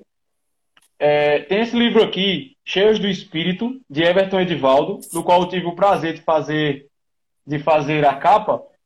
É, olha só, a Glauciane, só para tu ter noção, certo? De como a grande questão é o hoje, a forma como vê hoje. E eu vou ser crucificado amanhã, mas ó, quinta-feira tem mais live das mulheres, então, né? Olha, ele vai falar sobre o ministério feminino numa perspectiva pentecostal. Se há um povo que elevou o papel da mulher no quesito liderança foi o pentecostalismo, tá? Porque o pentecostalismo ele nasce num contexto de pessoas marginalizadas. Isso vem negro, isso vem mulher, tá? É, o Espírito Santo ele é derramado sobre toda a carne, toda carne. Isso não faz distinção entre o sexo masculino e feminino. Então, olha só, vou ler só um pouquinho aqui no, na página 15, 16, ele vai dizer o seguinte. É, ele vai falar sobre pessoas, mulheres, nas eras e que exerceram é, influência e liderança. Então ele começa na era Parra, né, que é de 1901 a 1907, tem a história dos primeiros anos do avivamento pentecostal, e ele diz o seguinte: a historiadora Susan Hyatt destaca algumas mulheres, tais como Mary Burgess Brown. Ela foi batizada no Espírito Santo em uma das reuniões de Parra em Zion City e implantou mais tarde o Tabernáculo Alegres Novas em Nova York. Em 1961, o tabernáculo pastoreado por ela foi considerada a igreja com maior orçamento missionário nas missionárias Assembleias de Deus. Uma mulher. Dois, é, Jean Campbell Hall Manson, batizada no Espírito Santo em 18 de outubro de 1906, exerceu um poderoso ministério com todo o Canadá e nos Estados Unidos até a sua morte em 64. Berenice Celi, batizada no Espírito Santo em 30 de outubro de 1906, foi para a Índia onde estabeleceu diversas igrejas locais e treinou centenas de líderes nativos. Tá? Aí vai dizer, na era Seymour. Na Seymour, então, meu amigo, é com o negócio de deságua mesmo. Tem até a Woman of Azusa Street, né, que é Mulheres da Rua Azusa, que fala sobre mulheres que exerciam liderança lá. Essas são algumas. Dentre elas, posso destacar também Susana Wesley, mãe de John Wesley, que John Wesley diz que se não fosse ela, ele não teria sido quem ele foi ela era versada no grego e o pai de John Wesley, quando ele viajava, que ele, ele trabalhava viajando, a mãe, a Susana, cuidava do templo, da paróquia. E ela enchia a igreja com os sermões dela. Então, assim, dizer que a mulher não pode falar, que a mulher não pode ensinar, com todo o respeito que tenho à minha denominação, é uma balela. Tá? Se não há um homem capaz, a igreja vai parar? Não, ela não vai parar. Se existe um homem capaz, aí eu sou a favor de que há um igualitarismo. O homem vai ser o pastor, mas a mulher pode ser uma líder. O que é que não pode? O que não pode é o que acontece. Ah, lá em Paulo, tinham mulheres que elas queriam falar acima das profecias. Essas mulheres tinham que ficar caladas. Porque o Espírito agitou o profeta e a profecia vinha de Deus. Então a mulher não podia falar acima. Tem um contexto. Né? Também tinha a questão de que, naquele período, a maioria das religiões tinham sacerdotisas. E essas sacerdotisas, elas tinham culto sexual também. Então o cristianismo tinha que se afastar de tudo isso. Tinha que ser diferente, exatamente. Tinha que ser diferente. Agora, eu conheço, por exemplo, Rosalie Melo, que ela é daqui de Campina, foi minha professora e eu chamo ela de mãe na fé. A mulher inteligentíssima. Ela, você bota ela para pregar, você fica bestalhado. Tá? Entre outras mulheres, a esposa do Eude Faber, ela prega para mulheres divinamente bem. Janeide. Janeide. Maravilhosa. A, a, a, esposa do Jorge Noda prega divinamente bem.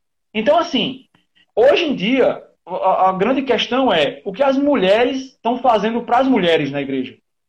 O que, é que elas estão fazendo? Se você se coloca só para cantar e ser regente de coral, você vai ser isso. Mas se você estuda e você demonstra que estuda, é melhor que uma mulher ensine para outra. Até o próprio Paul Washer diz que as mulheres deviam estar ensinando as mulheres, os homens ensinando os homens.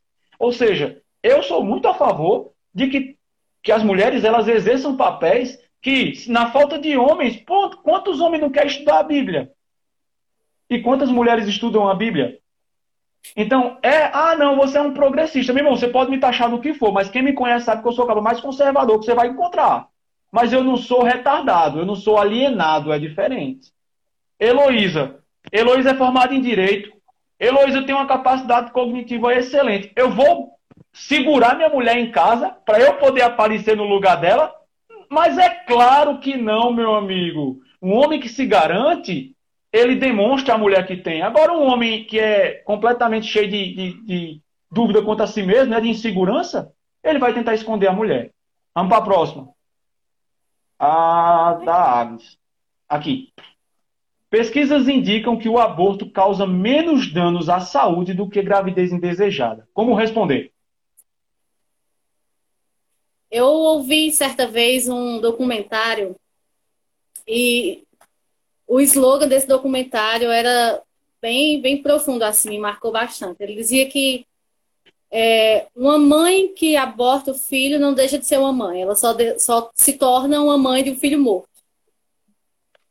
Então, assim, o aborto é uma coisa tão destrutiva psicologicamente quanto é fisicamente. Você pode dizer, ah, mas talvez é, tirar a criança não seja tão ruim na mulher. Mas e psicologicamente e emocionalmente?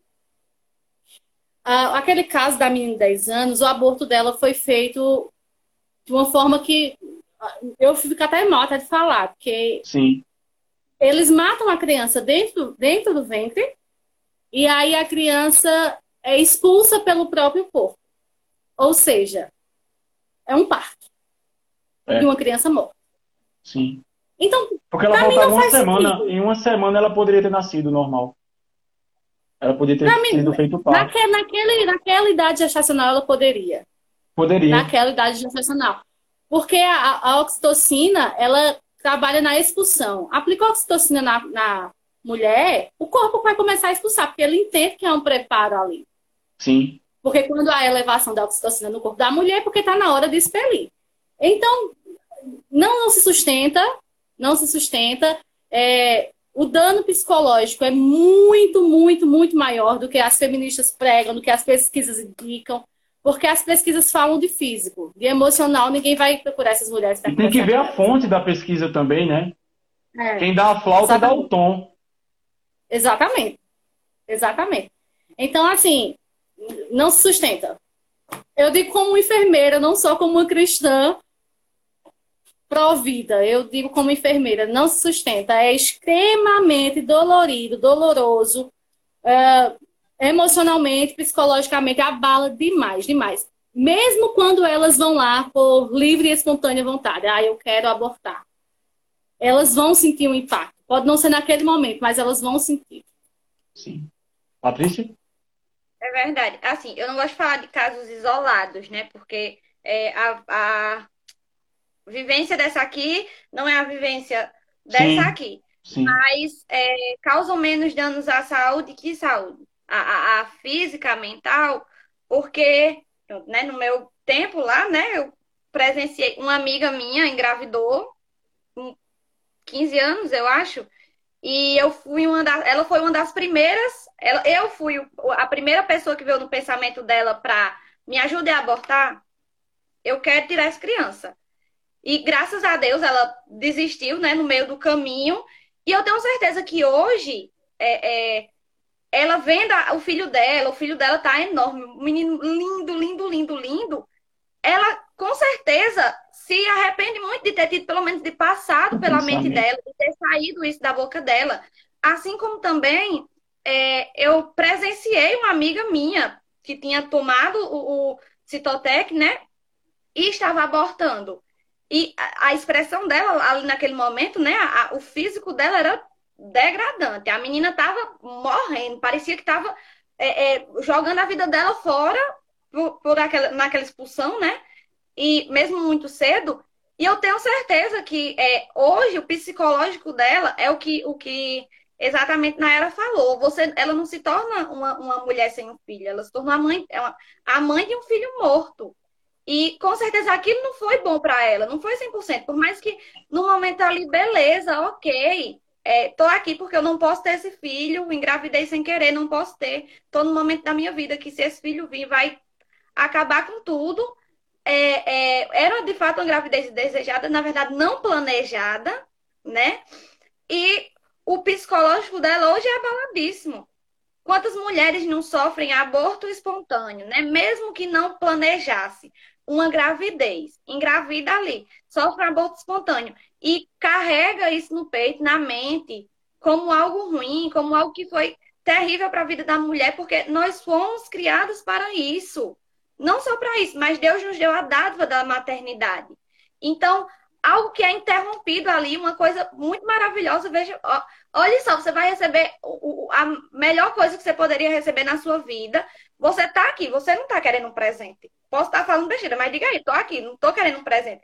Mas se alguém chegar aqui com um açaí maravilhoso. Não tá cantando ninguém nessa tome, live. Patrícia. Ninguém vai mandar um açaí para ela.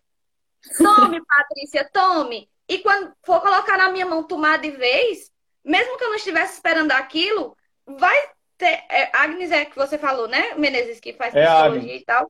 É. Pronto.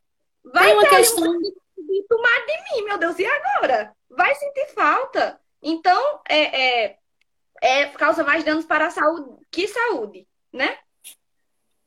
Tem uma questão hormonal aí também, né, Menezes? Quando a mulher engravida, existem é, hormônios que são produzidos para a gravidez. Então, Sim. esses hormônios afetam seu psicológico, seu sistema nervoso, seu emocional, afetam tudo. Quando esses, esses hormônios são bruscamente interrompidos, isso causa quase um pane psicologicamente e emocionalmente. Ela, Patrícia falou muito bem de mulheres que sofrem abortos espontâneos, né? Ou abortos retidos, enfim. Não é a intenção da pessoa abortar. E ela talvez nem quisesse engravidar anteriormente. Mas a pessoa sofre de um jeito. É a mesma coisa que você perder um filho que já nasceu. É a mesma Sim. coisa. A dor é a mesma, ainda que elas escondam. Com essa ideia de ah, ganhei de volta minha liberdade, elas escondem muitas vezes essa dor. Mas uma hora, essa bomba explode. Sim. Para você ter noção, a, a Heloísa ela teve um aborto espontâneo, né? É, Aninha, ela é outro milagre. Se Natan é, Aninha também, porque a gente acordou, ela acordou antes de mim, e quando eu acordei, a cama da gente parecia uma piscina de sangue. E quando ela chegou no vaso, tava lá, o, parece um pastelzinho pequenininho, rapaz. E, e possivelmente seria um menino, porque já estava formado, e o menino se forma mais rápido que a menina. A menina tem mais, tem uma carga maior hormonal, então ela demora mais a se formar. O menino é mais ligeiro, né? E aí o que acontece? A gente foi para o ISEA, aqui, e o médico, ele ia fazer a, a, a esterectomia? Coretagem. Coretagem. Coretagem. Coretagem. Ia fazer a coretagem e a gente optou por não fazer. Porque Deus, aí é onde entra a, a fé, e aí quem quem está da área da ciência pode ser um louco alienado, mas eu digo não, a inteligência desse mundo é loucura para Deus e a inteligência de Deus é loucura para esse mundo. Então, eu quero que vocês, sua ciência, vão para as cucunhas. Deus colocou a gente não fazer, não fazer, estou dizendo nesse ponto, tá? Não, não sou anti-ciência, não, pelo amor de Deus, eu sou um cabo bem estudioso. É, da gente não fazer a coretagem, e eu disse a Heloísa, a gente não vai fazer. Elas, por quê? Não sei, mas a gente não vai fazer. Cheguei no médico, falei para o médico para fazer o termo de responsabilidade, e eu não sabia que isso existia, porque eu queria sair dali. Saindo dali, o e o médico ainda disse, por isso que eu odeio crente. Aí eu disse, mas eu amo o senhor. Me deu o termo. A gente saiu do hospital, a gente foi lá para o Vanderlei, fizemos a, a, a, ultrassom, aí a médica, né, com todo, todo o, o, a delicadeza e tato possível, fez, é, não tem nenhum bebê aqui não. Você perdeu o bebê. Não me diga, a gente não. Ah, meu Deus do céu, né? Só que aí Sério? ela disse uma coisa, mas ela disse uma coisa que foi útil. Porque ela disse assim: Mas engraçado, o teu útero fechou. Mas não era para fechar. Porque um aborto espontâneo, ela, vai, ela ia ficar expelindo sangue e coisa por um bom tempo. Né? Mas fechou o útero. Aí ela disse: Se você sentir alguma dor, volte. Heloísa não sentiu dor, parou de sangrar, ficou tudo normal eu já tinha comprado um tênis All-Star e uma bateriazinha pro menino. Então sofre ela, sofre o pai, porque o pai, quando é pai, sofre. Eu fiquei agoniado, porque, meu Deus, perdemos o menino. A gente ficou num clima aqui em casa de luto. Por um bom tempo. E a gente não tinha clima para fazer nada, certo? Fazer nada, diga-se de passagem, é fazer outro bebê. E aí acontece que a gente passou três meses, não foi, minha filha? Foi uns três meses nessa pegada. Chegava em casa do trabalho, olhava pro tênisinho, ela já olhava também para a bateriazinha, porque ficava brincando com a bateriazinha pequenininha. E, e, aí ela dormia feito um gato numa bica. Meu amigo, quando eles encostava, ela dormia. E aí eu fiz, tu tá grávida? Aí ela disse, mas como? Eu fiz, é, não sei, mas tu tá grávida. Porque mãe, quando tava grávida do meu irmão, dormia desse jeito. A gente foi na maximagem, por trás da, das damas. E aí, quando a médica fez primeiro a intrauterina, quando ela colocou o negocinho, ela puxou, na mesma hora. Aí ela fez, não, vou fazer aqui não. Aí ela pegou o gelzinho, botou na barriga de Heloísa. Quando ela botou o treco em cima, o coração parecia uma escola de samba. Aí eu, como é que pode? Aí a médica, como é que pode? Aí eu fiz, não, minha senhora, eu sei como é que se faz criança. Aí a gente foi explicar. A gente foi explicar o que tinha acontecido. Aí ela explicou que existem casos, não muito, não, não muito fáceis de achar, que os bebês são bivitelinos e que ela expulsa um e o outro fica. O outro Ou seja, se eu tivesse feito, se a gente tivesse conseguido fazer a bendita da coletagem, a Aninha não estava aqui hoje. E a Aninha tem sete anos, para a glória de Deus. Então, glória há experiências ruins. Mas José, se ele pode ensinar alguma coisa, e Jó também, é que Deus pega algo mal e verte em algo bom. Então, para todas as moças que estão assistindo, se você já parou e pensou num aborto, imagine o seguinte: aquele bebê pode ser uma forma de Deus tratar com você em muitas coisas. A mulher ela já amadurece, com o filho ela amadurece duas vezes. Então o bebê ele é sempre uma bênção. Né? Ele é sempre uma bênção. É, a circunstância foi isso. Bem, mas olha a circunstância que Jesus nasceu. Jesus nasceu numa manjedoura, sem nenhum tipo de, de nada no quesito humano. Mas olha a bênção que nós tivemos aí. Né? Então, se a gente pode resumir, seria isso. A gente está com uma hora e 38. Vocês têm mais alguma coisa da pauta para falar? Porque pergunta não a tem mais. Tem tanta coisa para falar ainda. Mas a fica para o próximo. Pode ter a parte 2 é. dela. Pode ter a parte 2 dela, porque aí vocês falam justamente, pega só a pergunta Natália Takumi e vocês respondem as perguntas aqui. Isso aí. Eita, não achei, eu não achei o meu, o meu é, ah, coisa. que pena. Mas, assim, Olha esse filme né? maravilhoso, Menezes. Olha como eu não tô vendo. Eu queria demais. É, para finalizar, né? não existe feminista cristã porque o evangelho de Cristo não compactua com esse tipo de coisa. Basta que você lê a Bíblia. Lê a Bíblia, estuda a Bíblia. Se você tem dúvidas, vá, vá a fundo, leia os livros é, é, das grandes feministas. Simone de Beauvoir, Margaret Sanger, é, é Sulami. Meu Deus, você vai lá encontrar Simone de Beauvoir, é, Margaret Sanger, a gente já falou, né? Eu, é, eugenista, abortista, é, Simone de Beauvoir declarando, dando palavras muito caridosas à mãe de Jesus, meu Deus, dizendo que a, a virgindade de Maria tem principalmente um valor negativo, pois pela primeira vez na história da humanidade a mãe se ajoelha diante do próprio filho e reconhece livremente a própria inferioridade. Olha que ótimo, super compactua, né, com o Evangelho de Cristo. É o próprio Evangelho, né? Um negócio é o desse. próprio Evangelho. Você vai encontrar Beth Friedan dizendo que é, as mulheres que escolhem estar em casa, cuidando dos seus filhos, de seu marido, que espontânea, porque o feminismo me dá liberdade de ser quem eu quero. Mas se eu escolher ser dona de casa e cuidar dos meus filhos, eu sou desmiolada, eu não tenho nada na cabeça. Alienada. Alienada. Inútil. Fraca. É inútil. Então, esse é o tipo de coisa que você vai ver é, buscando já, né, já lhe dando alguns insights aqui, já lendo elas. Então, você acredita que isso, a, as mães do feminismo, né, as sementes lá, se dizem isso, o que a gente tem hoje é só um reflexo. É, é o, o, viver o feminismo hoje, negando é, essas pessoas, é como se a gente pegasse a Bíblia, arrancasse só o Novo Testamento e fosse viver só com o Novo Testamento. Pegar só um livro e, fosse viver só um livro. Então, não faz sentido.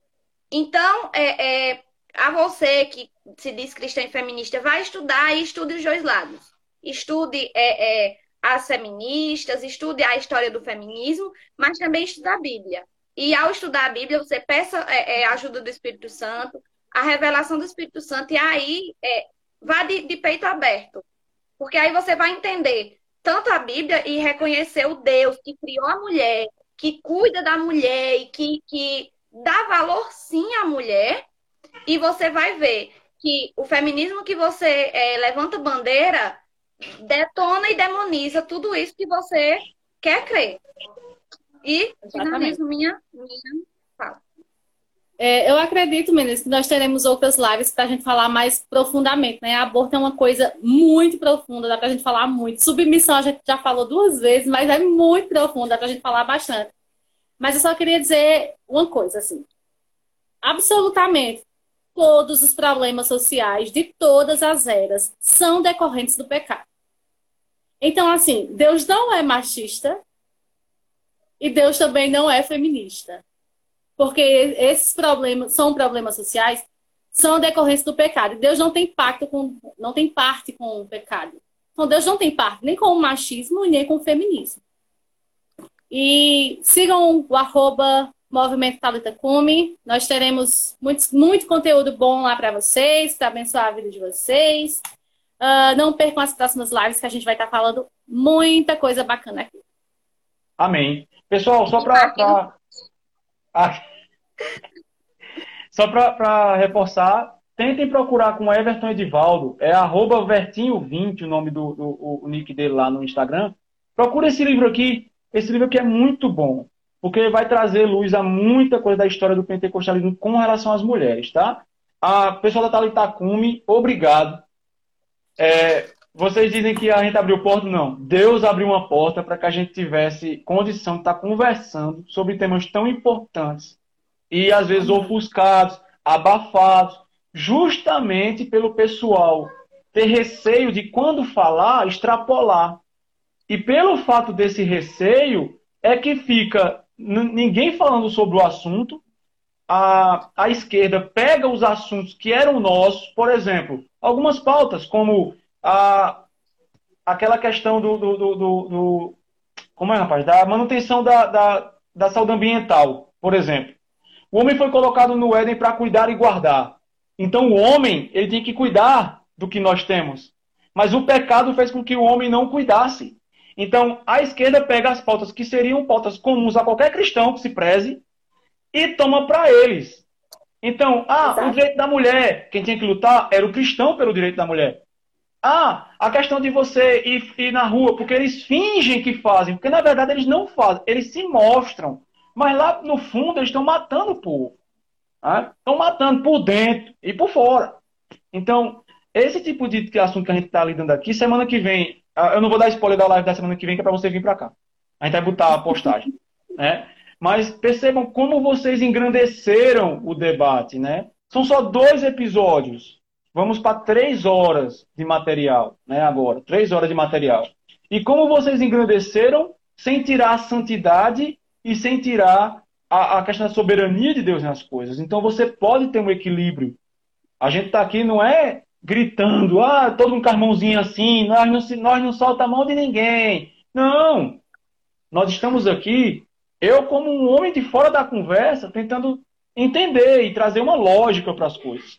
Né? Eu agradeço a Patrícia, agradeço a Nayara mais uma vez, né? por estarmos aqui. Semana que vem tem mais. Para você que não sabe o que é a, a Teológica Prime, a Teológica Prime é uma plataforma de streaming que está nascendo, vai ser lançada até o final do mês, em que você vai ter séries de estudos bíblicos aos moldes da Netflix. Então você vai assistir filme, é, é série, né? Filme não, série de história da igreja e tem professora, professora Júnia, que os primeiros assinantes eles vão ter mentoria exclusiva com o pastor, com o psicólogo e com o nutricionista.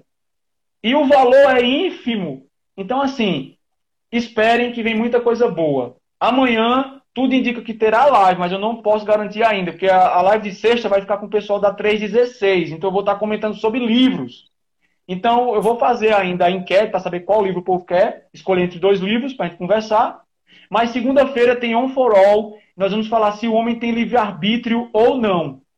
Então, é, e como o psicológico age no livre-arbítrio? Como é que você toma a decisão? Então, vai ser segunda-feira, tá? Não percam. E quinta-feira que vem, live mais uma vez com essas meninas, mulheres que falam muito bem, tá? Muito obrigado, meninas. Até quinta, se Deus assim permitir. Obrigada, Menezes. Deus abençoe. Pessoal, não se esqueçam de seguir o arroba Movimento.